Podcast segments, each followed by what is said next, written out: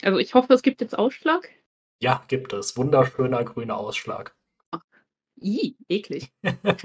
Ja, hallo und willkommen zur achten Folge vom Podcast mit den Geschichten von Jule Stinkesocke. Ich bin nicht alleine.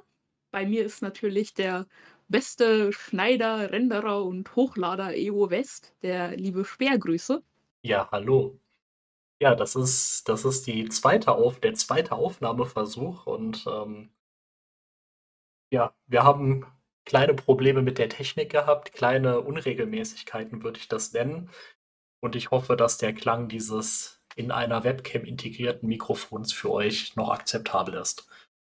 Wir haben, ja, einige Kommentare gehabt, die von ihren eigenen Freizeiten in der Schulzeit berichten. Ich habe eigentlich nicht gehofft, dass das jemand tut, sondern es war so als Scherz gemeint, aber danke für eure Berichte von Mitschülern im Bus, die dann mit der Gitarre die ganze Zeit die gleichen Lieder spielen. Also, ich ich habe mich sehr gefreut, äh, über diese Berichte besonders und, äh, E Erschreckenswarnung geht raus an Salem, ähm, die die wirklich von Hamburg nach Bayern mit der Bahn gefahren ist und es war fürchterlich, also herzliches Beileid. Ähm, ich ich würde auch nicht sagen, dass es besser ist als Busfahren, so wenn ich wenn ich mir das, äh, vorstelle, von von Bayern nach Hamburg zu fahren. Ich würde da lieber 'n Bus nehmen, weil kann man sich irgendwie in die letzte Reihe setzen und totstellen. Mhm. Ja, ähm, ein User, der hat, äh, versucht, etwas mehr herauszufinden über den neuen Blog, über den wir ja auch berichtet haben, in dem, äh, die ganzen Blogpostings plötzlich wieder da sind und war da 'n bisschen erfolglos mit. Das ist aber auch gar nicht so schlimm, würde ich sagen, weil, wie wir erzählt haben, wir uns ziemlich sicher, dass hinter diesem Blog, äh, kein Mensch sitzt, der Julia, Gothe und Markus so wohlgesonnen ist. Dafür ist das Schlusswort doch ein bisschen zu hämisch geschrieben. Hm, Ollytown hat sich wieder gemeldet, hat mich sehr gefreut, dass man dass er uns da wieder, äh, geantwortet hat und uns erhellt hat mit mit seiner Expertise. Und ja, also der glaubt, dass diese ganzen Geschichten einen wahren Kern haben und da jemand halt irgendwas gehört hat und das jetzt, ähm, so halb, dreiviertelt richtig wiedergibt und genau. Und er er fragt sich halt, warum diese bösen Pflegeeltern, deren Hauptaufgabe es ist, böse zu sein, nicht so 'n lustigen Schwerbehindertenausweis beantragt haben, weil man dadurch ja dann auch Vorteile hat. Also, die hat ja nicht nur die, äh, behinderte Person selbst, sondern ja, man kriegt ja zum Beispiel auch, äh, 'ne 'ne Begleitperson oder man kann Kfz-Steuer sparen, je nachdem, was man halt so für lustige Merkzeichen hat. Und das ist halt was, was sich eh durch, äh, den gesamten Blog zieht. Also, e es äh, so 'ne so 'ne Behinderung ist immer nur 'ne 'ne Last. Und also niemand, äh, denkt sich mal: „Hey, da da gibt's ja auch irgendwie Vorteile“, oder niemand möchte spezifisch, äh, was mit Helena zu tun haben und vielleicht 'n Referat mit ihr machen, ähm, weil sie einen kostenlos im Bus mitnehmen kann. Und, ähm, solche solche Sachen irgendwie, dass man grade auf dieser Klassenfahrt ja mindestens eine Fahrkarte hätte weniger kaufen müssen für den Zug, die die werden überhaupt nicht genannt, sondern es wird ganz ausführlich drauf, äh, eingegangen, sowohl bei Jule damals als auch heute bei Helena, äh, wie sehr sie alle dafür hassen, wenn sie so 'n Nachteilsausgleich bekommen. Weil es halt wohl einfach besser ins ins Narrativ passt. Der User sie.ro, der fragt sich auch, warum erzählt man seinem One-Night-Stand erst mal die Lebensgeschichte, ne, bei dieser Fetischisten-Geschichte in der letzten Folge. Wir erinnern uns. Ja, und dann läuft nicht mal was. Ja, dann läuft nicht mal was. Also, ja, vielleicht, äh, ist das 'ne gute Methode, um zu verhindern, dass was läuft. Dass man dann erst mal von seiner Ex-Frau erzählt. Ja, Nefti ist aufgefallen, dass alle Figuren immer nur Karikaturen sind, egal ob das, äh, jetzt Menschen mit Behinderung oder ohne sind. Also, da das ist immer alles vollkommen überzeichnet. Und ja, es stimmt einfach. Also, so 'ne so 'ne Ronja solche Menschen mag es irgendwo geben, aber dann nicht in dieser Position. Und muss man das dann wirklich so so nach außen tragen und ja. Ja, so viel zu den Kommentaren. Vielen Dank dafür, auch wenn wir jetzt natürlich nicht alle vorlesen können. Ähm, wir freuen uns über Kommentare und wir lesen sie alle. Wir lesen sie nur nicht alle vor. Gibt noch ein paar News zu dem ganzen Thema Jule Stinkesocke auf Twitter. Und zwar der, die Userin Pudelskernsbin. Die hat auf was sehr Interessantes hingewiesen, dass nämlich in Jules Blog 2013 ein Blogposting steht, in dem sich Jule dafür bedankt, dass sie beratend tätig werden konnte bei einer Krimi-Folge, die im ZDF lief. Die Krimiserie, um die es geht, das war die letzte Folge von Stubbe von Fall zu Fall, nämlich äh, die Folge Mordfall Maria. Da geht es Ja, um aber ein. spät bist du denn des Wahnsinns? Dann, dann steht doch Jule bestimmt auch im Impressum. In dieser Krimi-Folge geht es um eine Rollstuhl-Basketballerin, die plötzlich stirbt und dann stellt sich raus, die ist äh, mit Gift ermordet worden. Soweit so typisch für ein Krimi. Und Jule bewirbt diese, diesen Plot auch in ihrem Blog und schreibt dann folgendes. Drehbuchautor dieser Folge, der gleichzeitig auch Regie führt, ist Peter Kahane. Er hatte, wie er mir sagte, schon lange die Idee, einen Kriminalfall in der Rollstuhlszene zu drehen. Dann ein Stückchen weiter unten. Peter Kahane hat sich aus meinem Blog für seine Maria viele Inspirationen geholt. Es ist mir eine Ehre, dass ich ihm bei seinem Projekt helfen durfte und, wie er sagt, auch geholfen habe. Auch hat er meinen Blog den Schauspielerinnen, den Schauspielern und Mitarbeitern als Lektüre empfohlen. Es sei ein starkes Dokument und ehrlich gesagt bin ich etwas stolz darauf. Ich meinte natürlich nicht Impressum, ich meinte Abspann, aber dann, dann steht doch da Jules echter Name drin und dann, dann findet doch ihre Mutter und der Stalker und, und die fiesen fünf, äh, die auch in Jules Blog vorkommen und wegen denen sie so lange Pause gemacht hat. Ja. Aber die da, finden sie doch dann alle. ja, aber da hat, da hat, da ist Markus wieder, also der, der gute Freund Markus, der ist dann da wieder in die Bresche gesprungen. Der hat dann gesagt, komm Jule, wir machen das so. Ich stehe dann einfach im Abspann als Fachberatung, dann taucht dein Name nicht auf, kann der Stalker dir auch nichts tun. Oh, ein Glück. So, so ein guter Typ, der Markus. Das ist natürlich ein kleines Problem, weil das sieht jetzt wieder so aus, als könnte es sein, dass es Jule gar nicht gibt. Ne? Vielleicht äh, könnte zu einem späteren Zeitpunkt auch der Peter Kahane Auskunft geben. Das wird sich zeigen.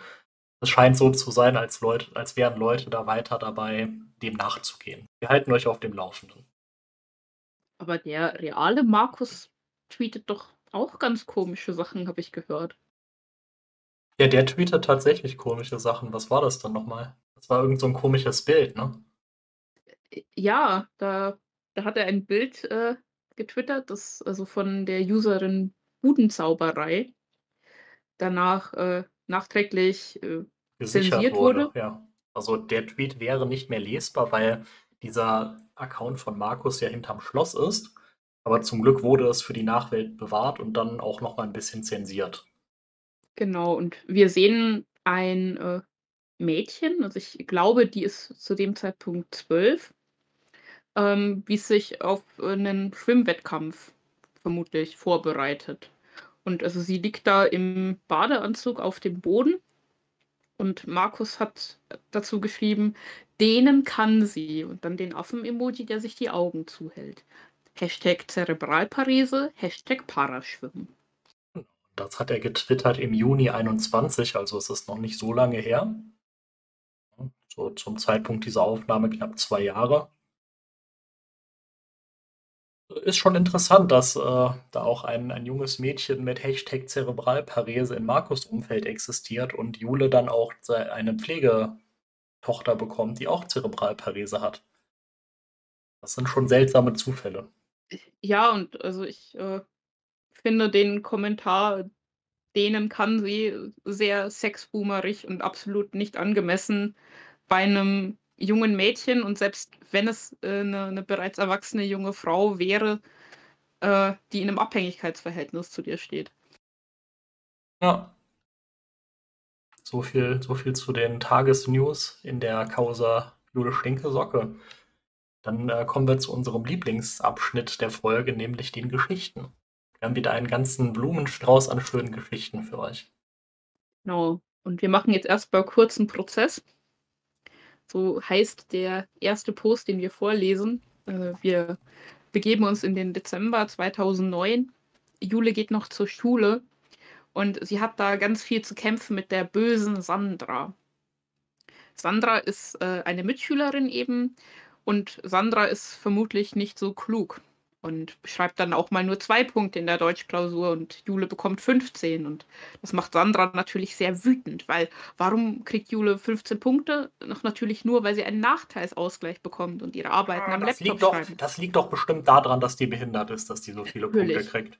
Also, wir wir alle wissen, äh, dass es, äh, mit Behinderung total einfach ist, äh, durch das deutsche Schulsystem zu kommen, weil, äh, es gibt nichts, was Schulen mehr lieben als, äh, behinderte SchülerInnen. Also, deswegen natürlich also, mit dem mit dem Nachteilsausgleich kriegst du auch mindestens +10 auf auf deine Punktzahl.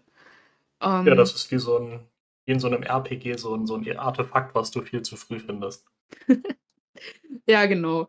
Und was machen natürlich Jugendliche, wenn wenn sie ganz eifersüchtig sind und irgendjemanden hassen? Sie fangen an zu mobben. Und deswegen mobbt Sandra Jule in der Folgezeit. Sie spritzt ihr Wasser ins Gesicht und, Was? Ja, Das ist und und einmal gefährlich. natürlich gefährlich, Am also Ende noch beim Schwimmunterricht. und, ähm, ja, langt ihr ein bisschen mit mit Geschwindigkeit an die Wange und das ist zwar keine richtige Ohrfeige, wie sie sie von ihrem Vater gewohnt ist, sondern mehr so ein ein Tätscheln, aber es tat weh und wir wir sind jetzt in der in der Intervention. Ja, also noch mal wichtig einfach zeitlich, das ist halt 'n Bloga 'n Blogpost von Ende 2009, da ist Jule selber noch Schülerin und noch nicht die hochkompetente Ärztin wie später. Kurzer Prozess, 16. Dezember 2009. Eigentlich hätte ich heute erst um kurz vor 10 Uhr zur Schule gemusst, aber bereits um 7:15 klingelte mein Handy. Normalerweise schalte ich das immer aus, wenn ich schlafe. Ich war zwar schon wach und auch schon aus dem Bett, aber eigentlich noch nicht online. Meistens stelle ich das Handy erst nach dem Frühstück an. Ich habe es gestern Abend wohl vergessen auszuschalten. Am anderen Ende war der Vertrauenslehrer. Er hatte nicht auf dem Plan, dass ich erst gegen 10 zur Schule muss und dachte, ich wäre jeden Moment dort. Er habe den Brief bekommen, mit dem sich jemand anonym beschwert, dass ich immer meine gebrauchten Windeln in den Mülleimer der Klasse werfen soll. Und er sei heute Morgen von dem Lehrer meiner gestrigen letzten Schulstunde angesprochen worden, dass ich geäußert hätte, ich werde gemobbt. Das ist wieder 'ne schöne Konjunktivkonstruktion. Das wäre ein schöner Übungssatz für Deutschunterricht, sodass man so hin und her springt in den Zeitebenen. Er sagte, dass an dieser Schule Mobbing nicht geduldet wird und er wissen möchte und wissen muss, ob ich mich gemobbt fühle und warum. Ja, wahrscheinlich wegen den Inhalten dieses Briefs, oder? Ich erzählte ihm kurz, was in den letzten 3 Schultagen passiert ist und bat ihm an, meine 3 Blog-Einträge Klammern, ich habe gesagt, ich schreibe Tagebuch, per Mail zu schicken. Ich war noch nicht mit dem Frühstück fertig, als er erneut anrief. Er wollte wissen, ob wir heute eine Klausur schreiben. Wäre es nicht irgendwie logisch, dass er das einfach erfragt, wenn er in der Schule hockt? Als ich verneinte, sagte er, dass er nicht möchte, dass ich heute den Unterricht gehe. Stattdessen soll ich um 10 stattdessen soll ich um 10 Uhr für ein Gespräch zum Lehrerzimmer kommen. Gegen 9 Uhr bekam ich eine SMS von meiner Banknachbarin. So Speer meinte vorhin natürlich nicht die Zeitebenen, sondern den Modus, aber okay. Ähm, bist du schon in der Schule? Hier ist der Teufel los. Vertrauenslehrer sitzt hier, kein Unterricht. Sandra, Lisa und 2 andere bei der Direktorin. Jeder muss einzeln vor der Klasse sagen, was er gesehen hat und warum er nichts gesagt hat. Das zieht sich wohl noch die ganze Stunde hin. Einfach einfach Inquisition an dieser Schule, ne? Oh nein, schon wieder meinetwegen so ein Aufriss. Oh, ist mir so unangenehm. Ich beeilte mich, packte meine Sachen und fuhr zur Schule. Vor dem Lehrerzimmer sollte ich warten. Als es zur großen Pause gongte, kam der Vertrauenslehrer auf mich zu und sagte, dass in der nächsten Stunde ein Gespräch zwischen Sandra, Lisa, mir und ihm stattfinden soll. Ich antwortete nur Ich hoffe nur, dass der Schuss nicht nach hinten losgeht. Er sagte Ich bin ja dabei. Ich schüttelte den Kopf. Ne, ich meine hinterher. Er meinte, da bräuchte ich keine Angst zu haben. Ich sollte ihm vertrauen. Ach, vertrau mir, Baby. Er ist ja auch der Vertrauenslehrer. Ja. Ich ging mit ihm in einen Konferenzraum. Wir beide setzten uns an einen runden Tisch. Kurz danach wurden Eine Frau mit Mantel und Mütze und ein Typ in beiger Latzhose mit Firmenschild, irgendeine Tischlerei auf der Brust und Weste von der Sekretärin reingebracht. Die Frau war die Mutter von Lisa, der Mann war der Vater von Sandra. Die beiden kamen rein, gaben dem Vertrauenslehrer und mir die Hand, die Mutter wirkte ziemlich normal, der Vater wirkte ein wenig fassungslos. Beide setzten sich hin, sagten kein Wort. Kurz danach ging die Tür auf und die Sekretärin brachte Lisa und Sandra hinein. Keine Ahnung, welche anderen beiden Schülerinnen noch bei der Direktorin waren. Meine Banknachbarin hatte von vier Leuten geschrieben in der SMS. Egal. Ich finde es halt auch super, wie jetzt hier diese Figur des Vaters vorgestellt wird. Also, Mit Firmenschild an der Brust. Ja, ja, guck mal, wir haben hier so einen, so einen äh, der Arbeit. wahrscheinlich etwas äh, tumpen Handwerker, der. So eine Frau mit so einer Pelz, mit so einer Pelzjacke, ne? Ja, also ist, ist die, die Mutter von Sandra jetzt gestorben oder sowas? Weil wa warum kommt jetzt da der Vater aus der Arbeit? Naja. soll das einfach diverser wirken, dass nicht zwei Mütter da sitzen. Ja, gut. Setzt euch bitte. Wir warten noch einen kleinen Moment. Kurz danach klopfte es. Unser Deutschlehrer reichte einen Rucksack und eine Umhängetasche herein. Beweismittel. Nein, wirklich. Unser Vertrauenslehrer stellte sie auf den Tisch. Das sind unsere Taschen, sagte Sandra kleinlaut. Der Vertrauenslehrer antwortete: Das ist gut. Es steht im Raum, dass ihr andere Schüler mit einer Waffe angegriffen habt. Die Mutter von Lisa erstarrte förmlich. Er setzte fort. Im juristischen Sinn. Auch eine mit Chemikalien gefüllte Spritzflasche kann dabei eine Waffe sein.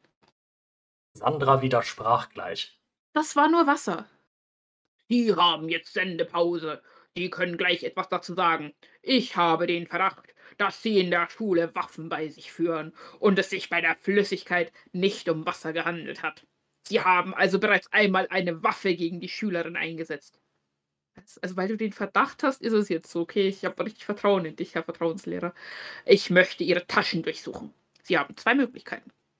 Entweder gestatten Sie mir, Ihre Taschen vor Zeugen zu durchsuchen, oder ich stelle die Tasche sicher und rufe die Polizei. Dann entscheidet die Polizei, ob durchsucht wird. Sofern die Polizei gerufen wird, springt unter Garantie dabei auch eine Anzeige gegen Sie beide heraus. Aber warum? Da ist Wasser drin. Durchsuchen Sie die Tasche, sagte der Vater. Die Mutter nickte. Sandra wollte widersprechen, aber der Vater fuhr sie gleich an. Ich will hier keinen Mucks hören, sonst vergesse ich mich. Ich bin so geladen. Ich gebe dir nur den guten Rat. Lege dich nicht mit mir an, Fräulein. Modellvater. Was kam zum Vorschein? Keine Spritzflasche, dafür ein Springmesser und zweimal Pfefferspray. Könnte ich ja. Stuhl wielden. genau. Der Lehrer nahm das Messer in die Hand. Was ist das hier? Ich weiß nicht, wo das herkommt, antwortete Sandra. Sie kennen die Schulordnung. Die ist Ihnen zu Beginn des Jahres ausgehändigt worden. Beim Pfefferspray hätte ich jetzt nichts gesagt, aber ein Springmesser ist eindeutig eine Angriffswaffe. Sie werden von der Schule eine Anzeige bekommen. Diese Messer sind auch außerhalb der Schule nicht erlaubt. Muss das sein? fragte der Vater sofort. Ja, kann ja, ich sie nicht einfach übers Knie legen oder so, wie man das, äh, weiß ich nicht, in den 50ern gemacht hat? Ich, ich wüsste gerne, was die Schule da genau anzeigen will. Du hast das Verbrechen begangen, gegen die Schulordnung verstoßen zu haben? Ja, ich, ich verstehe halt irgendwie auch nicht, ähm, warum der Vater jetzt so seinen Charakter innerhalb der letzten drei Sekunden komplett geändert hat. Also erstmal, ja, durchsucht das und er will auf gar keinen Fall einen Mucks hören, sonst, sonst erlebt sie was und so. Und, und jetzt keine Ahnung, ist, ist seine Tochter anscheinend eine, ähm, eine erfahrene Wegmesserin und er, er hat nicht so viel Bock drauf, dass sie eine Anzeige bekommt. Ja, gucken wir mal weiter. Es wird ja noch ordentlich absurder. Der Vertrauenslehrer antwortete: Das habe ich nicht entschieden. Sie befinden sich hier in einer staatlichen Schule. Ihre Tochter bekommt eine Anzeige von Amts wegen. Automatisch sozusagen. Ob ich will oder nicht, spielt dabei keine Rolle. Macht halt auch überhaupt keinen Sinn. Also von Amts wegen kann es nicht sein, weil, ja, was für ein Amt. Ja, das und, ist die School-to-Prison-Pipeline, kennst du nicht? Ja, und, und wenn es jetzt eine, eine, eine, eine schöne Waldorfschule wäre, da käme dann nicht automatisch die Anzeige. Da würde dann das Springmesser weggetanzt oder was? Nee, da würden die Ecken abgerundet. ich hasse dich. Da wird wird sie dann mit so 'nem mit so 'nem Buttermesser dann gemessert. Da wird niemand mehr gemessert. Es gibt ja keine Ecken mehr. Weißt du zufällig, ob Jule irgendwie erzählt hat, dass die mit 'nem Messer rumlaufen? Also, äh, bei den Posts, die mit Sandra getaggt sind, kommt das Wort Messer nur in diesem vor. Mhm. Ja, dann war das halt einfach Jules Instinkt, dass die halt so gefährlich sind. Äh, ja, Und und vor allen Dingen die von dem Vertrauenslehrer, weil also der hat ja aus der Tatsache, dass, äh, nicht nur Wasser durchsichtig ist, sondern vielleicht auch gefährliche Flüssigkeiten, geschlossen, dass so eine Flüssigkeit, äh, in einer handelsüblichen PET-Wasserflasche, äh, schon schon irgendwie überlebt und dass man damit Leute anspritzen kann, geschlossen. Äh, aus der Tatsache, dass, äh, er das geschlossen hat, äh, dann äh, behauptet, dass es auf jeden Fall so war und weil sie ja schon irgendwie so 'ne so 'ne Giftmischerin ist, muss sie ja auch noch weitere Waffen haben. Also, wenn wenn du die jetzt abtastest, findest du wahrscheinlich auch noch 'n Sturmgewehr. Ja, ich habe halt auch das Gefühl, dass, äh, der Autor oder die Autorin hier irgendwas Reales verarbeitet. Das ist irgendwie so so so 'n bisschen so die die Rachefantasie der Gemobbten an den Mobbern, aber halt auf 'ne super kindliche Weise. Ja, und diese diese Gewalt also klar gibt's auch Mädchen, die auf auf diese Art gewalttätig sind, aber es ist ja auch wieder eher was Männliches, ne? Dass du so körperlich wirst und nicht versuchst, jemand anderen irgendwie psychisch fertig zu machen. Ja, es ist halt 'n seltsamer Sprung von wir werden mit Wasser angesch wir spritzen Leute mit Wasser an zu wir schleppen ein Springmesser und Pfefferspray mit uns rum. Weil so was kannst du halt realistisch an der Schule nur zur Einschüchterung und zum Erpressen nutzen, denn wenn du einmal so 'n Messer auspackst, dann kommst du halt nicht mehr zur Schule. Und jeder, der schon mal tatsächlich 'n Pfefferspray benutzt hat, um damit zu üben oder so, weiß, in 'nem geschlossenen Raum kannst du das auch nicht einsetzen, ohne dass danach die Hälfte des Gebäudes leer ist. Ja. Ja, und auch wenn du's draußen einsetzen würdest, also, du musst dann schauen, dass du schnell wegkommst, weil sonst, äh, hast du dich, äh, Selber ausgeschaltet, ja. Ja, also ich meine, das Pfefferspray ist halt, äh, genauso verbotener Gegenstand wie 'n Messer. 'N Springmesser wäre tatsächlich, glaube ich, noch mal auf irgend 'ne Weise illegal nach dem Waffengesetz, da bin ich mir jetzt aber nicht sicher. Ja, feststehende Klinge und so weiter und so fort. Da gibt's irgendwelche Regeln, die ich auch nicht kenne. Ja, genau, aber Angriffswaffe ist natürlich hier unerheblich, sondern es sind ja beides verbotene Gegenstände. Na ja, aber machen wir mal weiter, bevor bevor wir hier den Faden ganz verlieren. Er fuhr fort. Sie müssen auch damit rechnen, von der Schule verwiesen zu werden. Sie haben heute Morgen schon einen Verweis kassiert. Das wäre hier der 2. Sandra antwortete muss man nicht 3 haben, bevor man fliegt? Unglaublich. Der Vertrauenslehrer. Es kann auch einer reichen. Bei Ihnen ist das Maß voll. Sie werden die letzte Woche vor den Ferien auch hier nicht mehr auftauchen. Uh, Extraferien. Sie bekommen Hausverbot. Sollten Sie hier angetroffen werden, bekommen Sie die nächste Anzeige. Anfangs des neuen Jahres werden wir uns zusammensetzen, wenn Sie das möchten, und schauen, wie es weitergeht. Ob an unserer Schule oder anderswo, kann ich Ihnen jetzt noch nicht sagen. Das, äh, hängt auch von Ihnen ab. Es ist zwar richtig, dass du auch schon nach einem Schulverweis von der Schule verwiesen werden kannst, aber halt nicht, weil ja, also, wir geben dir jetzt 'n Schulverweis wegen dem, was du gestern gemacht hast, und dann geben wir dir jetzt noch 'n 2. wegen dem von übermorgen, sondern du musst bei einer Schulkonferenz halt alles besprechen, was passiert ist. Aber natürlich könnte die Schule sagen: „Okay, wir erteilen dir jetzt erst mal Hausverbot, weil du hier mit 'nem Messer aufgetaucht bist.“ Das wäre möglich. Nun ja. Der Vater sagte „Warum machst du dir alles kaputt? Warum? Du wolltest so gerne auf diese Schule, hast gebetet und gebettelt, dass sie dich nehmen. Und kein 1/2 Jahr später machst du alles kaputt durch so eine SCH. Warum? Was hast du dir dabei gedacht? Und warum lässt du das ausgerechnet an einem behinderten Mädchen aus? Ich bekomme Angst. Was? Steht, dass er Angst bekommt. Ja, aber warum? Das erklärt er jetzt. Er wandte sich zum Vertrauenslehrer. Ich habe noch eine 2. Tochter, die seit Geburt behindert ist und bei uns lebt. Sandra sorgt sich liebevoll um sie. Die beiden sind unzertrennlich. Ich ich kann das überhaupt nicht verstehen. Ja, ja, also wenn du einen einen behinderten Menschen mobbst, ärgerst, was auch immer, dann liegt das da dran, dass du alle Behinderten hasst und sie töten willst. Und deshalb hat er jetzt Angst um die Schwester. Sandra fing an zu heulen. Sie sie hat mich gedisst vor der ganzen Klasse, hat mich als Bitch dargestellt, die später mal beim Chef auf dem Schoß sitzt und ihre ihre Titten auspackt, statt zu arbeiten. Das war nur die Rache und die hat sie verdient. Ich habe sie mit Wasser bespritzt. Nichts weiter. Ja, ja, da packt sie die Titten aus. Bär. Sie haben sie geohrfeigt, angespuckt, ihre Toilettenartikel in der Klasse herumgereicht, i, sie psychisch massiv unter Druck gesetzt, durch üble Gerüchte, durch Drohungen. Mobbing, wie aus dem Lehrbuch. So etwas dulden wir hier nicht. Ja, und also ich meine, Mobbing, so etwas dulden wir nicht. Muss ich noch mal kurz scrollen. Als diese SMS dann kam von der Mitschülerin, dass jetzt irgendwie alle vor der Klasse dann irgendwie sagen müssen, warum sie, was haben sie gemacht wieso haben sie nicht geholfen. Das ist halt, ja, das ist halt wieder so eine seltsame Power-Fantasy. So funktioniert halt eine Intervention nicht, wenn irgendwie Mobbing auftritt. Ja, aber dann schämen sich alle und sehen ein, was sie falsch gemacht haben und dann schreiben alle Markus einen Brief und, und sagen ihm, dass es ihnen voll leid tut und dass er jetzt zu ihrem Geburtstag eingeladen ist. Ja, also ich meine, so funktioniert vielleicht eine Mobbing-Intervention, wenn man Carsten Stahl ins Haus holt. Der schreit dann alle an, aber. Ja, genau. Also mit, mit Carsten wäre das dann vielleicht so. Aber so funktioniert halt eine vernünftige Mobbing-Intervention nicht, weil du musst dich ja irgendwie fragen, was für eine Dynamik ist in dieser Klasse gewesen, dass keiner geholfen hat.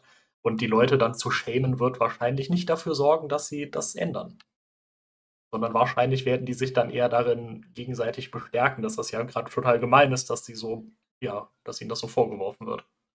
Aber jetzt, äh, jetzt hat Jule wieder ihren Auftritt. Ich sagte. Sandra, ich habe mich 30 Sekunden später vor der gesamten Klasse für meine Bemerkung entschuldigt und gesagt, dass ich das überzogen habe. Du weißt aber genauso, dass das eine Reaktion darauf war, dass du mich davor vor der ganzen Klasse bloßgestellt hast. Aha, also es war nämlich eine Notpology, aber jetzt sei mal gefälligst dankbar. Du hattest behauptet, ich hätte die Lösung der Klausur vorab vom Lehrer bekommen und nur deswegen 15 Punkte bekommen. Du hattest behauptet, ich würde meine Behinderung ausnutzen, um bessere Noten zu bekommen. Das ist ja auch so, sagte Sandra erneut. Und sie war davon überzeugt und ließ sich auch nicht davon abbringen, dass man am Laptop nicht schummeln kann. Inzwischen finde ich die Information mit ihrer behinderten Schwester sehr wertvoll. Ich vermute, dass sie ihr Leben lang gelernt hat, dass behinderte Menschen Hilfe und Fürsorge und Schutz benötigen. Ich weiß nicht, welche Behinderung ihre Schwester hat, aber möglicherweise hat sie derartige Einschränkungen, dass sie täglich immer wieder auf Hilfe angewiesen ist. Dann würde das natürlich erklären, warum Sandra nicht sofort verstehen kann oder verstehen will, dass es auch andere Menschen mit Behinderung gibt, die eben in bestimmten Bereichen besser sind als die Schwester oder sogar besser als Sandra selbst. Aha. Dieser Aspekt wurde aber im Gespräch nicht angeführt. Also es ist komplettes Kopfkino gerade von dir. Die Schwester könnte halt legit alles haben und du baust dir da gerade was zusammen.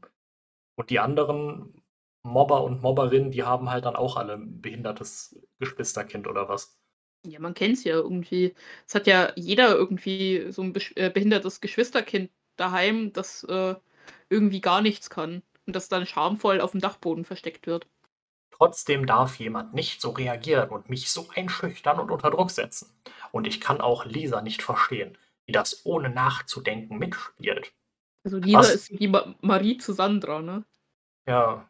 Was mich aber sehr positiv überrascht hat, ist, dass die Person Nummer 3 und 4 die heute Morgen bei dem Klassengespräch ebenfalls nicht anwesend waren, zwei Mitschülerinnen waren, die aus eigenem Antrieb ebenfalls zum Vertrauenslehrer gegangen sind, natürlich, und dieses Mobbing gemeldet haben.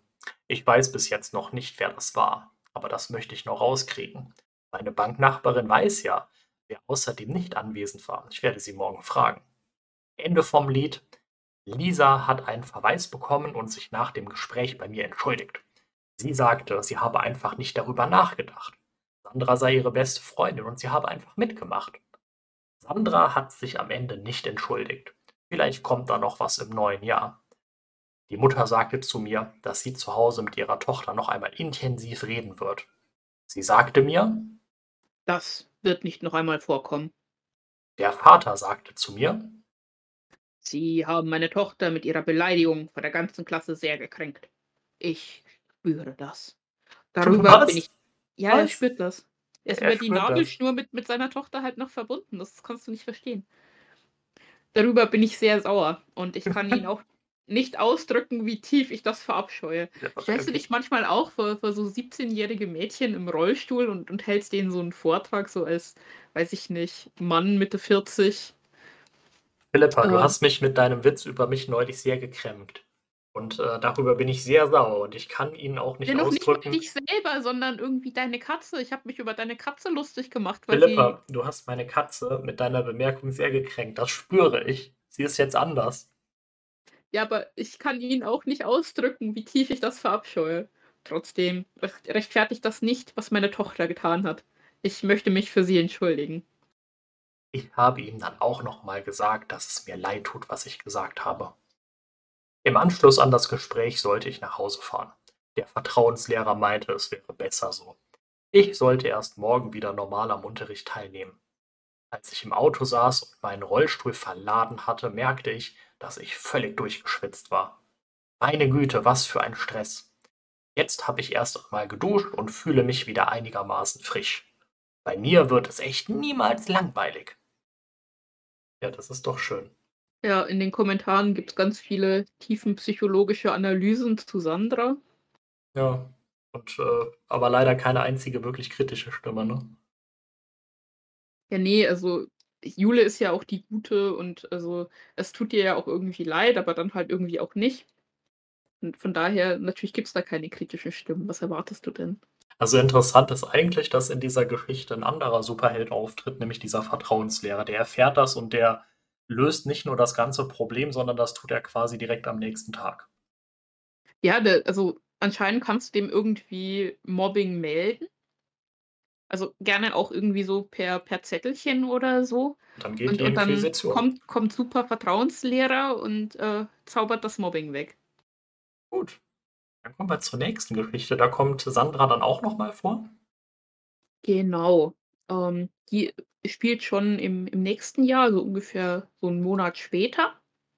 Und, äh, da war ja Jule schon das erste Mal bei ihrer neuen Physiotherapeutin Ronja. Und weil Ronja sehr viel übrig hat für enge Leggings, ähm, kauft sich Jule hier neue enge Leggings und es passieren sehr viele verrückte Sachen. Alles nicht geklaut. Ich glaube, es geht schon wieder los. Das darf doch wohl nicht wahr sein, singen. Also, ich habe euch das jetzt mal erspart, das will ja niemand hören. Ähm, Sandra hat mich heute Morgen als dumme Schlabberfotze, hallo YouTube-Monis, bezeichnet. Natürlich so, dass es niemand mitbekommt.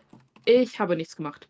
Weder bewusst einen Anlass geliefert, noch darauf in irgendeiner Form reagiert. Mal sehen, wie das weitergeht. Sie kann es anscheinend nicht sein lassen und spielt definitiv mit ihrem Schulplatz. Es ist einfach nur erbärmlich. Da die letzte Doppelstunde ausfiel, konnte ich schon sehr früh wieder nach Hause. Mit 11 Punkten aus der Chemieklausur in der Tasche. Finde ich gut. Der frühe Schulschluss war aber ganz gut, da Mittwoch ja bekanntlich Großkampftag ist.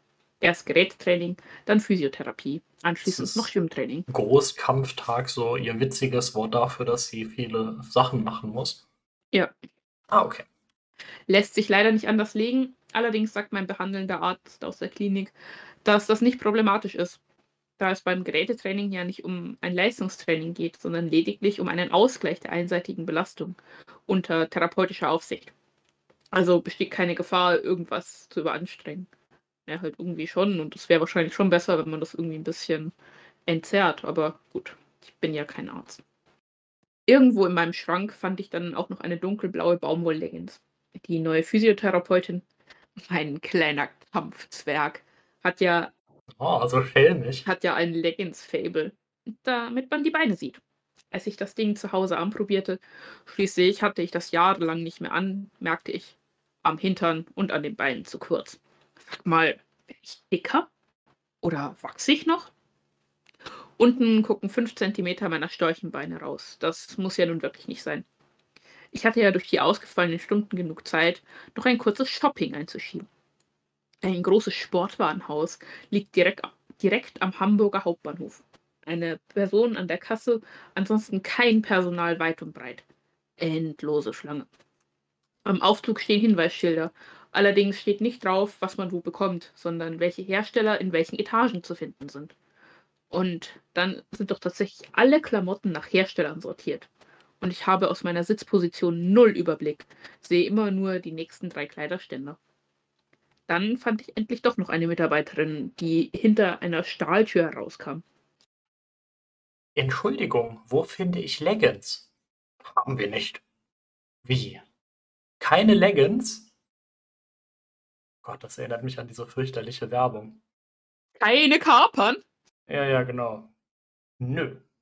Wir haben so Long Tights. Wofür wollen Sie die haben? Äh, was meinen Sie? Ich stand etwas auf dem Schlauch. Zum Anziehen wollte ich die haben, nicht zum Fensterputzen. Ich verstand die Frage nicht. Ja, wofür wollen Sie die? Zum Laufen? Äh, was?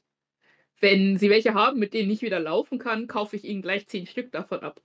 So was Blödes. Ähm, nee, eher so für Gerätetraining.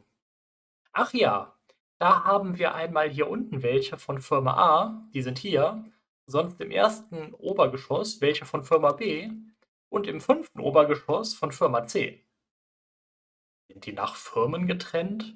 Jule, bist du dumm? Sie hat es doch gerade aufgezählt. Ja, und sie hat es doch vorhin auch selber noch gesagt, als sie da reingewheelt ist.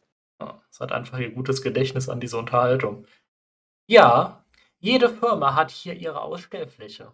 Kein Wunder, dass die Kette pleite geht, wenn der Kunde für eine Hose durch drei verschiedene Etagen toben muss. Wird wieder getobt. Ich liebe es. Also wenn in einer Geschichte nicht rumgetobt wird, dann äh, weiß ich nicht, was, was passiert. Die gehen ja gerade bis zum Schienbein. Ich suche schon welche, die bis zum Knöchel gehen. Ah, Sie meinen acht Achtelhosen. Oh, das ist Die der Fachbegriff, den habe ich auf der Sportverkäuferinnen-Schule gelernt. Sie meinen acht Achtelhosen. Dieses sind sieben Achtelhosen. Schauen Sie mal, die haben wir hier. Diese wird Ihnen gut stehen.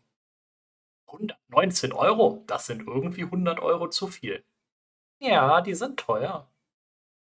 Nee, ich suche wirklich was ganz Einfaches. Sowas gibt es hier nicht. Sie meinen, Sie haben sowas nicht. Kann ich mir gar nicht vorstellen. Sie werden doch über sechs Etagen noch irgendwo andere Hosen haben. Ja, da müssen Sie mal im ersten und im fünften schauen, ob es da noch was gibt, was Ihnen besser gefällt. Nö.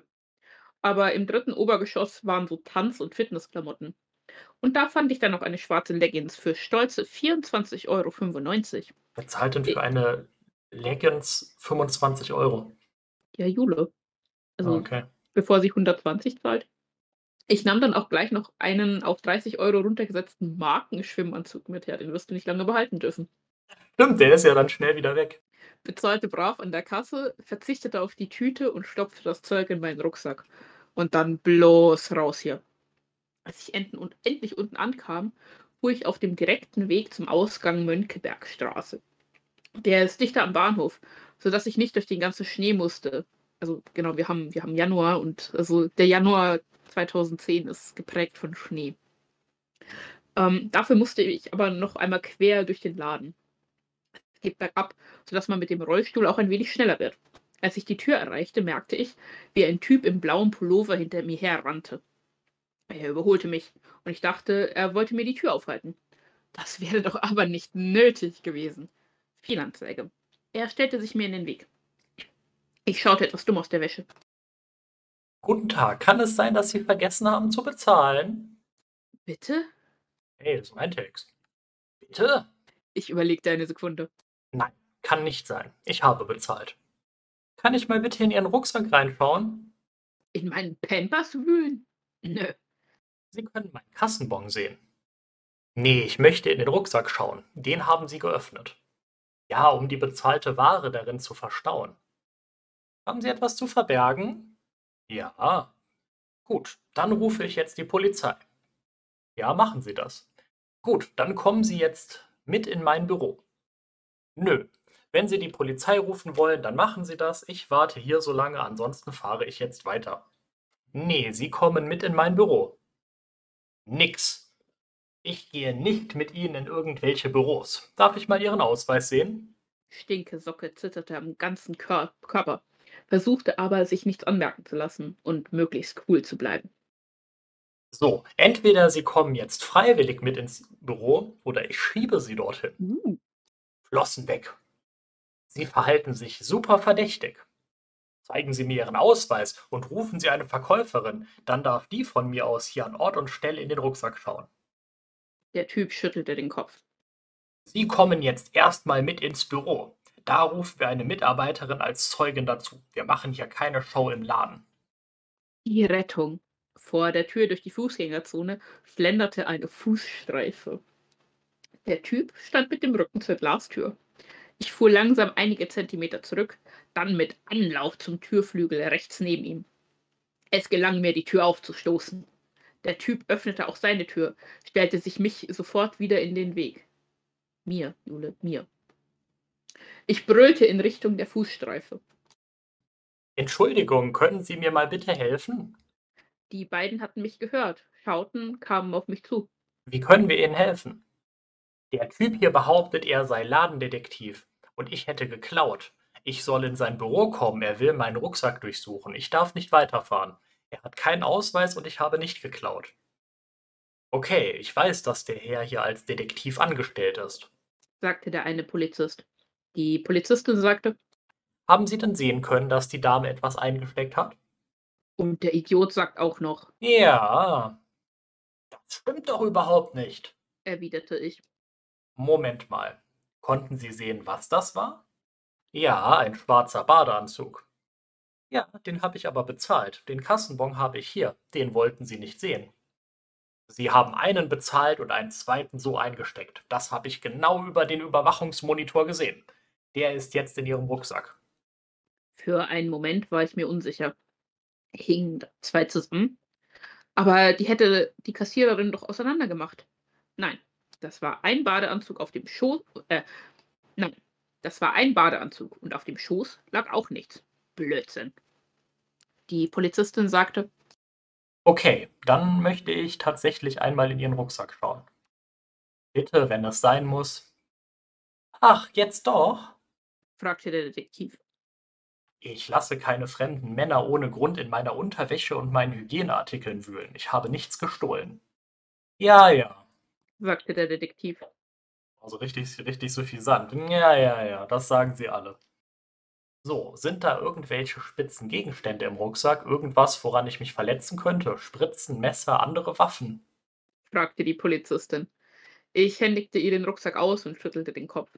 Der andere Polizist sagte, ich hätte in der Zwischenzeit gerne mal einen Ausweis von Ihnen. Ich drückte ihm meinen Ausweis in die Hand. Er fing gleich an, meinen Namen durchzufunken. Na super. Sie holte inzwischen die eingekauften Klamotten raus. Die sind bezahlt, sagte der Detektiv. Dann holte sie meine blaue Baumwollhose raus. Die ist verwaschen, sagte die Polizistin. Dann kramte sie weiter, holte ein Badehandtuch, einen Kissenbezug und meinen schwarzen Badeanzug raus den ich für die Physio und für das Schwimmen hinterher mitgenommen hatte. Da haben wir ihn doch, sagte der Detektiv und wollte ihn der Polizistin aus der Hand nehmen. Wie will der das denn bitte über irgendeine Überwachungskamera mitbekommen haben? Hat die erstmal ihren ganzen Scheiß aus ihrem Rucksack rausgeholt und mit dem zweiten Badeanzug rumgewedelt? Also es war ja offensichtlich nicht mal ganz oben im Rucksack. Hat den Detektiv-Röntgenblick. Wirklich? Moment mal, ich durchsuche die Tasche. Ich sagte, das ist meiner, der ist gebraucht. Sie krempelte das Ding auf links, guckte den sehr genau an. Ein Etikett hängt zwar nicht mehr dran, Hygieneschutz auch nicht mehr, aber der Waschzettel ist nicht ausgeblichen. Keine losen Fäden. Das wirklich Ihrer? Ich nickte. Riechen Sie mal dran. Oh. Der war gerade in der Wäsche, ja, ich hoffe, dass er das war. Oh, schnüffel, schnüffel. Der riecht eindeutig nach Pisse, nach Persil. Sie roch an dem neuen mit Etikett. Und der nach Chemie. Nee, der ist schon mal gewaschen worden. Ohne Etikett, ohne Hygieneschutz. Da würde ich mal der Dame Glauben schenken wollen, dass das ihrer ist. Das passt auch zum Handtuch, zum Duschgel im Rucksack. Ich habe gleich einen Therapietermin im Krankenhaus im Bewegungsbad. Das lässt sich nachprüfen. Der ist in zwei Stunden und dorthin werde ich nicht ohne Badeanzug gehen. Pack wieder zusammen den Kram sagte der Polizist, der die ganze Zeit daneben stand, zu seiner Kollegin. In der Zwischenzeit liefen alle möglichen Leute an uns vorbei und gafften. Ich sah vermutlich aus wie eine Tomate. Dann bekam ich meinen Rucksack wieder. Ich möchte mich bei Ihnen entschuldigen, sagte der Detektiv. Ich antwortete, Sie können mich mal. Ich weiß nicht, wie Sie steif und fest behaupten können, Sie hätten gesehen, wie ich etwas eingesteckt habe. Zu der Streife, sagte ich. Darf ich weiterfahren? Sie kriegen noch Ihren Ausweis zurück. Einen schönen Tag noch. Vielen Dank. So ein Saftladen. Das war wohl für die nächste Zeit das letzte Mal, dass ich da drin war. Da gehe ich lieber woanders shoppen. Beim Gerätetraining war alles wie immer. Danach sollte ich erst eine Massage bekommen und dann ins Wasser. Okay, dieses Mal in anderer Reihenfolge. Ich erzählte Ronja erstmal von meinem Einkaufserlebnis. Sie war völlig fassungslos. Was, echt? Ich wüsste gar nicht, was ich machen soll. Wow, das ist der ganze Text, den Ronja in diesem Blogpost hat. Die Massage war wie letztes Mal schon sehr gut. Auch die Physiotherapie im Wasser war gut. Also es bringt auch wirklich was. Ich merke Muskeln, von denen ich gar nicht wusste, dass ich sie einsetzen kann. Das ist sehr häufig der Fall bei ihr, ne? Ja. Ronja hat ja auch irgendwelche Sachen massiert, von denen sie auch nicht wusste, dass sie sie hatte. Das Schwimmtraining mit dem Verein war dieses Mal eher nicht so spitze. Tatjana hat eine neue Kollegin, die auch Nadine heißt und alles besser weiß. Die beiden können sich überhaupt nicht leiden, hatte man den Eindruck. Allerdings macht Tatjana das Training sonst immer super gut und lässt sich von Nadine nicht die Butter vom Brot nehmen. Tatjana wollte eine Übung machen und Nadine sagte einfach: Ich würde gerne etwas anderes machen. Hallo? Was für ein Durcheinander. Dann musste sie ständig das Gegenteil von dem machen, was Tatjana angesagt hatte. Ich bin gespannt, wie lange das so weitergeht. Hinterher wollten wir eigentlich mit einigen Leuten, dieses Mal mit allen Leuten, in den heißen Pool. Der war aber geschlossen. Also gingen wir zusammen in das Kinderbecken. Das war zwar nur 60 cm tief, aber genauso warm. Im Kinderbecken war auch eine große Höhle, in der es regnete. Die Höhle war ziemlich groß, 30 Leute hätten wohl locker reingepasst. Ist das Und für ein gigantisches Kinderbecken, wenn in der Mitte eine Höhle ist, in die da nochmal 30 Leute passen? Ja, Das ist halt, wenn du dein Kind äh, nicht mehr unbedingt mitnehmen möchtest. Und unter der Decke waren so Wassersprüher, wie bei einer Sprinkleranlage. Der feine Nieselregen war aber eher unangenehm, sodass ich da lieber wieder raus wollte. Als dann Jan noch sagte, Das ist Beckenwasser, was da oben gewälzt und nach oben gepumpt wird, kein Frischwasser. erst recht, Igitt. Schade. Gemeinsame Knutsch- und Fummelstunde musste leider ausfallen. Also Jan ist nämlich zu dem Zeitpunkt der Boyfriendo von Jule, aber ähm, Spoiler, das geht nicht mehr lange gut, weil Jan ist ein Depp. Dafür sehen wir uns aber am nächsten Wochenende. Ja, das, äh, das war das. Was da wieder für ein Scheiß in den Kommentaren ist. Da ist ein User, der hat dann direkt kommentiert, äh, eine Anzeige wegen übler Nachrede gegen den Detektiv wäre locker drin gewesen. Hast du, hast du noch eine Geschichte mitgebracht? Mm, Also wir können, wir können hier weitermachen und diese äh, Party Ja, ich bin für die Party. Und ein bisschen Chronologie hereinbringen. Ähm, wir sind immer noch im Januar 2010. Springen ein, ein paar Tage zurück. Und ähm, Jule geht, geht mit Jan auf, auf eine Feier und alles ist schrecklich. Viel Jan, viel Schnee. 10. Januar 2010. Schon seit einigen Wochen nervt mich ein unerträgliches Verhalten einiger Leute aus meiner Clique. Ich habe es bisher weder hier noch im persönlichen Kontakt thematisiert, da ich keinen Streit wollte. Ja, jetzt aber in deinem Blog, ne? Ich war auch scheinbar die Einzige, die das so richtig gestört hatte. Zumindest hat niemand anderes aus meiner Clique etwas gesagt. Und so hatte ich auch sehr große Angst, mit meiner Kritik zum Außenseiter gestempelt zu werden. Vor allem, weil es solche Ausgrenzungsansätze meiner Freunde, hier sind ganz viele Anführungszeichen, ganz viele Airquotes, schon einmal gab, als ich es wagte. Jetzt steht da durchgestrichen, mich über etwas zu beschweren und dann steht da über etwas ein bisschen zu nörgeln. Ja, das ist hier nämlich so eine äh, Erwachsenwerdungsgeschichte von Jule, wo sie, Oh, wo sie dann lernt, auch für sich selbst dann einzustehen und äh, erkennt, erkennt, wer ihre wahren Freunde sind. Die kleine Jule ganz groß. Dabei hatte das Wochenende so gut angefangen. Ich habe Jan endlich wieder gesehen. Wir haben uns zum Schwimmen getroffen, nur wir beide, in einer genialen Therme mit angenehm heißen Pools, in einem genialen Ambiente. Man konnte prima relaxen. In einer Palmenlandschaft an einer Wand wurde über die gesamte Breite und Höhe ein Videobild an die Wand geworfen, das perfekt an diese Landschaft angepasst war. Gut, der Spaß kostet einen dann auch mal eben 18 Euro, aber dafür ist es dann auch nicht so voll. Ab 21 Uhr wird auf Kuschelstimmung umgeschaltet. Die Videowand bleibt dunkel, das Licht außerhalb des Beckens wird abgeschaltet und etliche Kerzen werden aufgestellt. Wir haben eng und um, äh, wir haben eng umschlungen neben einem Felsen am Beckenrand gehangen und ziemlich heftig gefummelt und geknutscht. Natürlich trotzdem so, dass es für niemanden aufdringlich war. Wir waren auch nicht die Einzigen, die die Stimmung sehr romantisch fanden. Zwinker, zwinker. Das ist doch gerade. Also, wenn es sowas wirklich gibt, habe ich es noch nie in einem Schwimmbad erlebt, weil es ja eigentlich eine Einladung ist, dass Leute dann da rumvögeln. So, das willst du halt in einem Schwimmbad eigentlich nicht haben. Vielleicht ähm, ist das so ein, ein Schwimmbad, wo gewisse Ex-YouTuber auch gerne hingehen. Danach hat er bei mir geschlafen. Es war total schön und kuschelig. Wir haben den halben Samstag im Bett verbracht, dann ausgiebig gefrühstückt. Das ist dann nicht eigentlich eher ein Brunch? Jule, wenn ihr den halben Samstag im Bett verbringt, könnt ihr dann noch nicht frühstücken. kleinlich. Zusammen über einige Internetclips gelacht. Ha, ha, ha. Guck mal, da sind diese Internetclips, diese lustigen.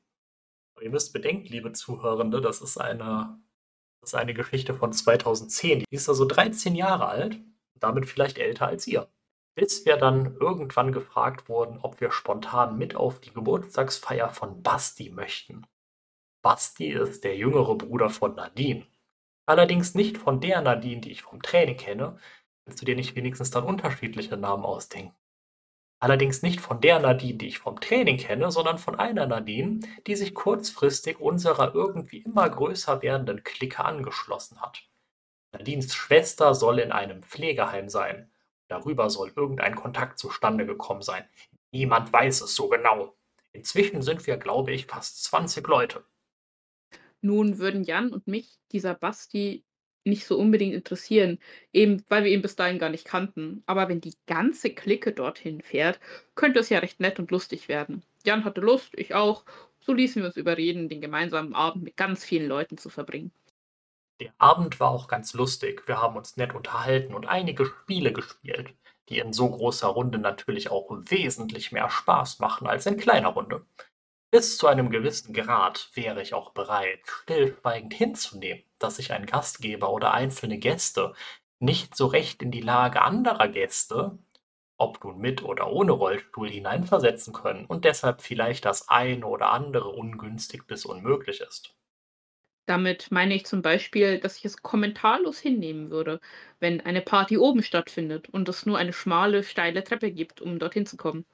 Rutscht man halt auf dem Hosenboden rückwärts stufenweise nach oben und tut ein bisschen was für seine Arm- und Schultermuskulatur. Dass die Rollstühle nicht nach oben dürfen, weil es oben weißes, äh, weil es oben weißen Teppichboden gibt, der dreckig werden könnte, kann man einen weißen Teppichboden in der ganzen Wohnung. Ja, nicht in der ganzen Wohnung, nur im Obergeschoss. Kann man auch noch hinnehmen. Dann sitzt man halt auf der Erde. Ne, dann sitzt man auf dem Teppich. Ja, man Auch sitzt auf weißem, flauschigen Teppich, also ist doch gut. Auf der Erde deshalb, weil es nur einen Schreibtischstuhl gab und ein Sofa, das aber bereits mit anderen Gästen belegt war. Solange ich mich an die Wand anlegen kann, ist ja alles gut. Da kann auch keiner dann aufstehen für die eine, die dann irgendwie so rückwärts die Treppe hochkriecht und offensichtlich nicht die Beine benutzen kann. Oh, du süßes Sommerkind, es wird noch so viel schlimmer.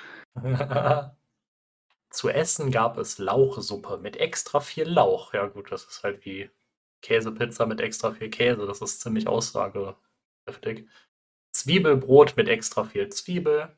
Kartoffelsalat mit extra viel, das steht da nicht. Zwiebelbrot mit, echt, mit Kräuterdip. Kartoffelsalat mit Zwiebeln. Zwiebeln, Zwiebeln, Zwiebeln und selbstgemachte Lasagne. Mit nur ein paar Zwiebeln. Oh, ist das lustig. Ich hätte mich jetzt an ein kleines Stück Lasagne gehalten da man als Querschnitt solche Sachen wie Lauch und Zwiebeln und alles, was sonst noch extrem bläht, nicht verträgt. Er kam jedoch schon mit der Bemerkung ins Zimmer, die ist teilweise ein bisschen schwarz geworden. Ich wollte es aber extra lang drin lassen, denn das Hack ist aus dem Supermarkt und zum Wochenende. Man weiß ja nicht so genau, wie oft das schon um, umetikettiert worden ist. Ha, ha, ha. Also da steht jetzt wirklich ha, ha, ha. Das ist schon lustig, dass man seinen Gästen erstmal erzählt, was für ranziges Hackfleisch man verarbeitet hat für das Essen, was man ihnen gibt. Das war mir nicht geheuer. Also verzichtete ich und nuckelte an meiner Cola. Damit hatte ich eindeutig den ruhigeren Job, denn durch das Zimmer liefen permanent zwei nicht erzogene Katzen, die jeden, der auf der Erde saß, bekletterten mussten, um an sein Essen zu kommen, und giftig fauchend reagierten, wenn man sie wegschob. Was sind das für Katzen? Ich habe keine Ahnung, also es sind halt irgendwie so, so Raubkatzen. Sophie bekam einen qualifizierten Tatzenhieb ab, als sie verhindern wollte, dass die Katze am Rücken eines Mädchens hochkletterte, das zu Bastis direktem Freundeskreis gehörte, noch etwas jünger war und wie am Spieß vor Angst schrie. Also, also eine. Ah, die Katze klettert an. Okay, meine Katze guckt mich gerade sehr verwundert an. Ich schreibe mal vor Angst. Ju Jule ist zu dem Zeitpunkt ja 17. ähm, da, also wie, wie viel jünger ist dann dieses Mädchen? Also so viel jünger wird es halt nicht sein, vielleicht 15? Jetzt wird's Und halt, dann hat die panische Angst vor Katzen. jetzt wird's aber halt wirklich seltsam. Das scheint irgendwie so, so Feral Cats zu sein. Die Katze war regelrecht aggressiv, wollte zum Essen und fauchte. Nur Sophie ließ sich, ließ sich nicht beeindrucken, packte das Viech gezielt im Nacken und warf es Richtung Flur. Ich mag Sophie nicht. Jana futterte ein Stück Lasagne. Irgendwann kam dann der Punkt, wo die ersten Leute auf das Klo wollten. Es gab oben keins. Und unten war es im Kelleraufgang. Das Haus ist über 80 Jahre alt und man hat, als die Zeit vorbei war, in der man ein Scheißhaus im Garten hatte, nachträglich ein Indoor-Klo und einen Anbau realisiert.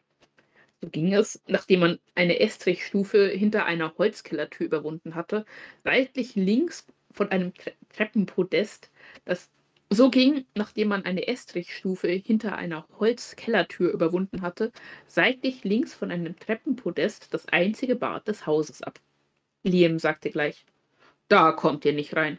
Auch nicht auf der Erde rutschend. Ich könnte jeden einzelnen tragen, aber das Klobecken, das Klobecken steht völlig frei. Man kann sich weder anlehnen noch festhalten. So ein Klobecken, wo man sich halt so reinsetzt, weißt du? Ja, wer baut solche Klos? Ja, Markus in seinem Kopf. Und wieso sagt einem das niemand vorher? Oh Gott, jetzt wird's ja richtig scheiße. Oh Gott.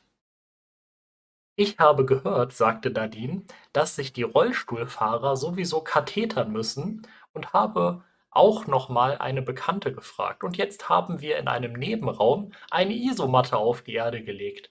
Dann braucht ihr gar nicht nach unten jedes Mal. Die Beutel schmeißen wir dann weg. Das machen wir für euch. Und das ist jetzt nicht mehr nett gemeint, sondern dreist. Nicht nur so etwas vor allen Partygästen zu erwähnen, sondern man weiß, dass die Gäste nicht auf Toilette kommen und weist sie nicht vorher darauf hin, sondern setzt einfach voraus, dass sie in eine Plastiktüte pissen. Ich katheter mich nicht und viele andere machen das nicht mit Beutel, sondern direkt ins Klo, haben also gar nicht das passende Equipment dabei. Nicht jeder kann sich auf der Erde liegend kathetern oder frei sitzen. Es war also eine ziemliche Zumutung. Ich fuhr also meine Getränkezufuhr auf Null herunter und hoffte, den Abend irgendwie überstehen und bald aufbrechen zu können. Aber wieso gehst du nicht sofort? Ich meine, ich hätte doch überhaupt keinen Bock, mit diesen wilden Katzen und ohne Toilette dann da noch ein paar Stunden rumzusitzen auf dem Boden. Ja, und, und verrottete Lasagne essen. Oder halt irgendwas, was dazu führt, dass ich explodiere wie so ein gestrandeter Wal. Ich meine, das ist Ja. halt auch eine, eine fucking absurde Vorstellung. So, wir haben irgendwelche Gäste und da sind so viele Rollstuhlfahrer, dass wir jetzt einfach einen Nebenraum so als den, den Katheterraum definieren, wo dann irgendwie die hin, sich hinschleppen können und sich dann da irgendwie das Ding in die Harnröhre einführen können. Ja, und, und vor allen Dingen, ähm, ich, ich mache eine Feier und ich weiß zwar vorher, dass tausend Menschen im Rollstuhl kommen, äh, obwohl, obwohl die vorher noch nie da waren und, und wir uns eigentlich auch alle gar nicht kennen. Und äh, dann frage ich meinen äh, Experten für Katheterfragen, also wo, woher kommen denn dann diese Leute? Aber gut, es, es, jetzt, wird es, jetzt wird es auch wieder schlimm. Ähm, um kurz nach eins brachen Liam und Lina auf. Eigentlich wollten sie Sophie, Frank und mich mitnehmen. Jan wollte nach der Party zu sich nach Hause, weil er heute zu einer Familienfeier musste. Er wollte direkt zur S-Bahn fahren. Die zwei Kilometer schaffe er in zehn Minuten, kein Problem, alles okay. Nach der Familienfeier wolle, äh, nach der Familienfeier wollte er wieder zu mir kommen. Weil wir aber nicht Jana alleine nachts durch Hamburg fahren lassen wollten. Jan und Janas Wege hätten sich irgendwann getrennt, hatten wir später verabredet, dass Jan, Jana und ich mit der S-Bahn fahren. Nun fing Laura, auch seit neuestem in unserer Clique, zu diskutieren an, ob sie nicht im Auto mitfahren könnte. Sie wohnen nur zwei S-Bahn-Stationen entfernt, aber sie fürchte sich allein im Dunkeln. Auf diese Tour sprangen dann auch noch Melanie und Anna über. Diese ganzen Namen, das kann, wir brauchen so ein Organigramm, ne? wo man so die ganzen Beziehungen und die ganzen Namen sieht. Ja, vor allen Dingen, Und dann steht immer noch so ein Rollstuhlsymbol neben den Rollstuhlfahrern, damit man das auch noch weiß. ja, vor allen Dingen, ich glaube halt nicht, dass diese Figuren nochmal auftreten werden, weil es sind doch jetzt irgendwelche Neuen da auf dieser Feier. Und, und Jule hat ja schon zu Beginn angekündigt, dass sie die alle nicht mehr sehen möchte, weil die furchtbar sind. Und jetzt fahren ausgerechnet die im Rollstuhl mit der Bahn. Ne? Ja, weder Laura, Melanie noch Anna sind Rollstuhlfahrer. Die drei fingen nun so heftig an, sich über diesen einen frei gewonnenen Platz zu streiten. Und das noch bevor Liam oder Lina zustimmten, dass überhaupt jemand von denen im Auto mitfahren darf, dass Sophie sagte: Passt auf, bevor der Kindergarten hier überhand nimmt, fahrt alle drei mit dem Auto und wir beide fahren auch mit der S-Bahn. Was meinst du, Frank? Spätestens jetzt hätte ich erwartet, dass die sagen, ach, vergiss es, Schnapsidee, wir fahren S-Bahn. Stattdessen kam, ehrlich, das würdet ihr für uns machen? Sophie guckte sparsam, das steht da so, vielleicht ist das so eine Autokorrektur, und Nein, sagte, das, das kenne ich als Ausdruck. heißt das, dass man äh, keine Mimik hat oder? Nee, dass man halt so ein bisschen konsterniert guckt. Okay, interessante Formulierung, habe ich noch nie gehört. Sophie guckte sparsam und sagte dann leise zu mir, bevor das hier noch eskaliert, lass uns zusammen S-Bahn fahren, dann haben wir unsere Ruhe. Liam sagte, ihm sei egal, wen er mitnehme, er habe drei Plätze frei und man solle sich einigen. Tatsächlich bestanden die drei Fußgänger auf die Mitnahme im Auto. Es ist halt Ja. kompletter Blödsinn, anstatt halt einfach zu sagen, so, wir fahren jetzt mit dem Auto, dann eskaliert ihr hier doch alleine, zu sagen, ja, dann haben wir in der S-Bahn unsere Ruhe. Ja, und, und also Sophie macht dieses Angebot, ist dann super salzig, weil das angenommen wird. Und Liam, diese feige Sau, äh, hat mal wieder überhaupt kein Rückgrat und, und sagt, ja, äh, macht ihr das, ich möchte mich hier nicht streiten. Also Liam ist auch derjenige, Der ist, der ist geflohen, als der Vater in die Genau. Wohnung reinkam, ne? genau, Liam ist der, der äh, mithört, wie seine Mitbewohnerin im Nebenraum zusammengetreten wird und nichts macht. Ja, Keine Polizei ruft, nicht irgendwie eingreift, gar Ja nichts. gut, der doch, der guckt dann danach, guckt er mal so rein, so vorsichtig. Ja, äh, lebst du noch? Wenn nicht, dann ist auch okay. Und dann Ja. schmeiße ich im Übrigen auch diese blutigen Taschentücher nicht weg. So brave. Gott, wie diese Charaktere dann doch so ein bisschen Charakter haben, ne? Das ist lustig. Also Frank ist immer der, der Jurist und Liam ist der Feigling. Okay, jetzt wird es aber natürlich noch absurder. Wie könnte es anders sein?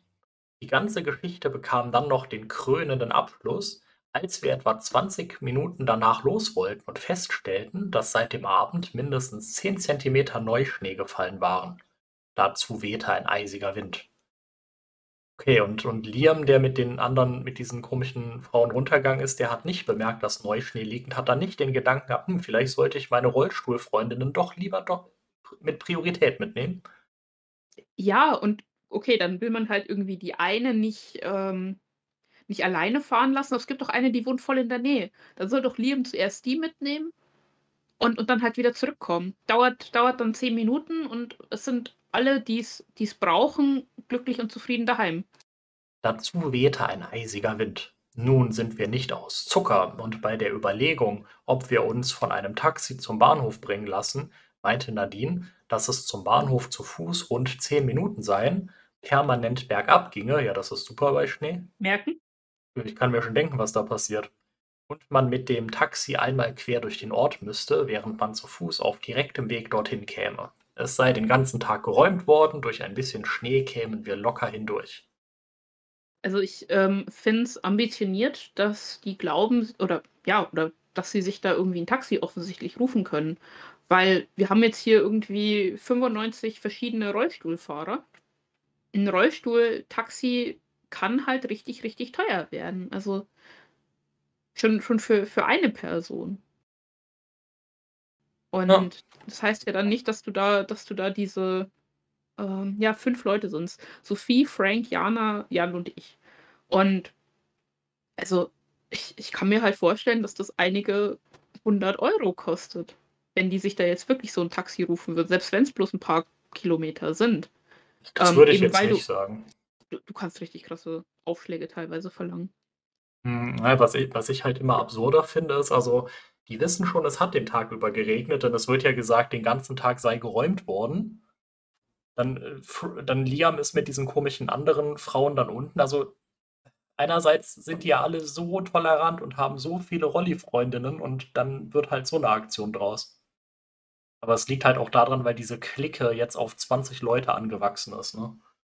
Ja, da sind jetzt einfach zu viele Normalos dabei, Ja, die da vergisst man einfach seine scheiß Mitbewohner in der WG. Die sind dann nicht mehr so wichtig.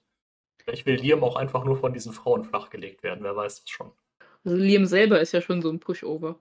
Sophie, Frank, Jana, Jan und ich machten uns auf den Weg. Wir testeten einmal aus, wie gut wir vorwa vorankommen würden. Zur Not würden wir uns noch über Handy ein Taxi rufen. Aber es funktionierte ganz gut. Es war zwar beschwerlich und nervig und teilweise brauchte man auch 2, 3 Anläufe, um einen Bordstein hochzukommen und der Wind wehte teilweise eisig und brachte jede Menge losen Schnee mit sich, aber man kam vorwärts. Und es ging auch wirklich ständig bergab. Die S-Bahn fuhren im 30-Minuten-Takt und wir gingen davon aus, die knapp 2 Kilometer in 20 statt in 10 Minuten zurückgelegt zu haben. Das ist ja auch Ja. absolut absurd, dass man 2 Kilometer in 10 Minuten zurücklegt. Also, da musst du ja joggen. Das stimmt, ja. Also, du Gut, es müsstest 12 km/h drauf haben, das ist keine Schrittgeschwindigkeit. Hm. Ja. Ja gut, dass Hm. Nadine da nicht so zuverlässig ist, das sehen wir ja jetzt. Der gut beleuchtete und gepflasterte Weg ging auch durch eine Art Park, durch den keine Autos fahren dürfen. Da wir immer nur geradeaus fahren mussten und man durch das Schneetreiben kaum etwas sehen konnte, sahen wir auch nicht, was uns hinter einer langgezogenen Rechtskurve erwartete. Wir mussten eine Holzbrücke überqueren und dahinter ging es wieder bergauf. Großartig. Noch bevor wir überhaupt dorthin kamen, klagte Jana, dass ihr schwindelig sei. Ihr Kreislauf mache ihr Probleme. Frank hielt sie sofort an der Jacke fest, damit sie nicht plötzlich aus dem Rollstuhl kippen würde. Denn dann würden wir vier sie nicht wieder alleine hineingesetzt bekommen. Okay, Frank Ja, auch das nicht. das ne, Frank sitzt doch auch im Rollstuhl. Das wäre doch dann 'n super Grund, äh, mal so 'n Krankenwagen zu rufen, oder nicht? Mir ist ganz schwindelig, sagte sie. Ja, das hat sie ja gerade schon geklagt, dass ihr schwindelig ist. Frank kippte sie nach hinten und legte ihren Kopf auf seinen Schoß. Okay, sexuelle Belästigung, Frank. Hoffentlich hoffentlich mit dem Hinterkopf nach unten. Sophie griff sich die Hose am Schienbein und zog ihre Füße nach oben. Wir warteten einen Moment. „Besser?“ fragte Frank nach einer Minute. „Äh, ein bisschen“, sagte Jana. Und gleich danach: „Ich muss spucken.“ Oh nein. Sophie ließ los, Frank ließ ihren Rollstuhl wieder aufrecht kippen. Sophie fuhr neben sie, drehte ihren Kopf auf die von ihr abgewandte Seite und hielt sie im Nacken und an der Stirn fest. Lecker. Lasagne, würde ich sagen. Ich weiß, warum ich das nicht gegessen habe. Jana würgte und spuckte. Sie fror. Ja, aber die anderen haben doch die Lasagne auch gegessen. Also den Normalos wird dann nicht schlecht, oder wie? Irgendwie war mir nicht sehr wohl in der Situation. Ich machte mir Sorgen. Ich fragte Frank, ob wir jemanden auf der Party anrufen sollten, einen Fußgänger, der zumindest Jana bis zum Bahnhof schiebt, denn der Weg würde ab sofort bergauf gehen. Leider war niemand erreichbar. Ir nirgendwo ging einer ans Handy. Zu laute Musik, kein Bock. Ich weiß es nicht. Frank gab Jana seine oberste Jacke. Er hatte mehrere Schichten übereinander. Wir fuhren langsam weiter. Die Brücke war gefroren und nicht gestreut. Ja, wieso dreht ihr nicht um? Wir mussten uns am Geländer hochziehen und hinter der Brücke ging es bergauf. Sophie sagte: „Na super, so viel zum Thema bergab.“ Jana kam gar nicht mehr weiter, Sophie und ich nur mit allergrößter Anstrengung, zentimeterweise. Das Problem waren nicht die Antriebsräder, die hatten genug Grip. Das Problem waren die Vorderräder, die im losen Schnee versanken und ihn vor sich herschoben. Man musste auf den Hinterrädern leicht angekippt zentimeterweise vorwärts fahren. Jana ging es für diesen Balanceakt nicht gut genug. Sie fror, wirkte teilnahmslos. Es war kurz davor Krankenwagen. es war ja ja, es war kurz davor, dass wir einen Rettungswagen gerufen hätten. Doch gehören Kreislaufprobleme zum Querschnitt. Und wenn ich jedes Mal, wenn jemand Kreislauf hätte, wie Horst Schlemmer sagen würde, den Rettungsdienst anrufen würde, könnte ich eine eigene Rettungswache Ja, aufmachen. ist da jedes Mal Schnee treiben? Ist es mitten in der Nacht? Habt ihr schon gekotzt? Bricht ihr euch hier gleich zusammen und stirbt? Ja, aber auf Jules Ego muss jetzt auch notfalls äh, die Freundin verrecken. Außerdem wollte Jana es partout nicht. Sie hätte das im Griff. Es sei nur die blöde Situation hier mit der Steigung. Ja, dann hast du es offensichtlich nicht im Griff. Also fuhren wir zu viert um sie herum und bewegten immer abwechselnd uns 10 Zentimeter vor und zogen ja dann Jana in der Mitte mit ihrer Hilfe wieder 10 Zentimeter vor. Keine Menschenseele unterwegs. Schneesturm und kein Bahnhof in Sichtweite. Also, dass da, dass da auch niemand von, von diesen äh, ja, drei anderen Leuten dann sagt, okay, ist mir jetzt egal, was du willst, Jana, ich äh, schau dir hier nicht beim, beim Verrecken zu. Ich bin Frank, ich bin der Jura-Mitarbeiter, äh, der Jura-Mitbewohner.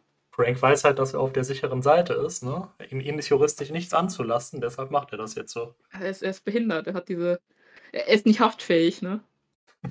Kann, ich, kann ich ins Gefängnis spielen? Ja, was? Das ist nicht behindertengerecht. Ja, ja das stimmt. Kriegt nur Hausarrest. Jana kotzte noch zweimal in den nächsten 20 Minuten. Dann ging es ihr allerdings wieder blendend. Sie wollte von sich aus trinken und alleine fahren und fing an zu erzählen, wie peinlich ihr das sei und dass sie froh sei, uns dabei zu haben und dass sie sich auf ihr Bett freue. Es klingt halt echt so, als wäre sie wirklich gerade kurz vor dem Exitus und, und hätte jetzt noch mal so ein letztes Hoch. Ja, sie sieht das Licht. wirklich. Kurz vor dem Bahnhof überholte uns ein Typ, der auch zur S-Bahn wollte und Jana ein Stück schob. Als wir endlich in der Bahn saßen, schaute ich auf die Uhr und stellte fest, dass wir für die knapp zwei Kilometer fast 90 Minuten gebraucht hatten. Ohne Schnee wären es gerade mal 10 Minuten gewesen. Wir waren durch den Sturm komplett weiß und nass. Ja, das ist halt wirklich. Äh, ja, bin ich der Querschnittexperte, aber ist sowas nicht irgendwie ziemlich gefährlich? Ja, ich meine, also Jule hat ja auch schon mal ausführlich darüber gejammert, dass hier kalt ist und dass sie äh, durch, durch die fehlenden Funktionen in den, in den Beinen und sowas diese Beine auch nicht mehr wirklich auf, auf Temperatur halten kann.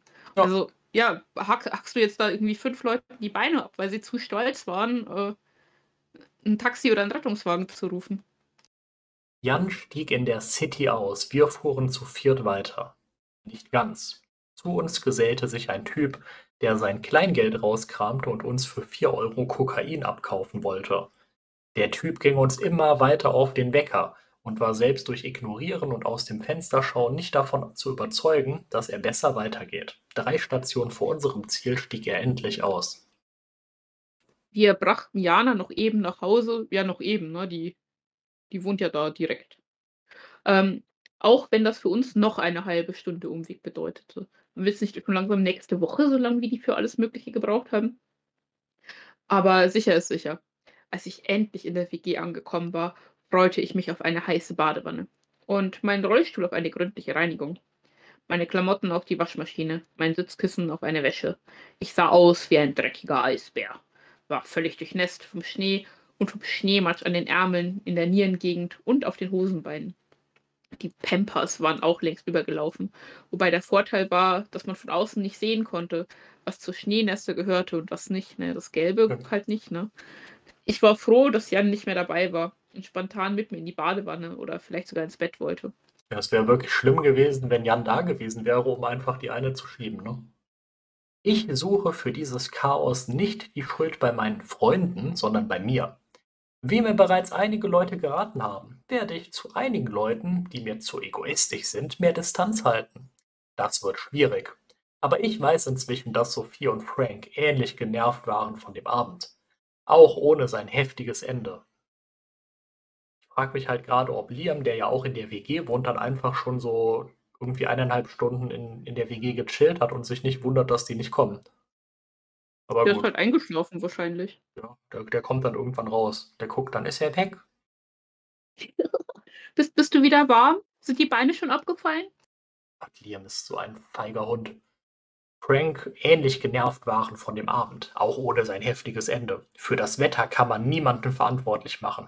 Aber ich habe als Lektion gelernt, dass man sich niemals ganz allein auf die Auskunft eines Dritten verlassen sollte. Der Weg geht nur bergab, hat uns enorme Schwierigkeiten gebracht. Also das Problem ist doch hier eher mal, dass deine gute Freundin einfach gesagt hat, ja, äh, nimm mal die anderen mit dem Auto mit, wir fahren irgendwie mit den Rollstuhlen zur S-Bahn. Wir wissen zwar, dass es heute geschneit hat, es gibt auch einen Wetterbericht, aber wir machen das schon.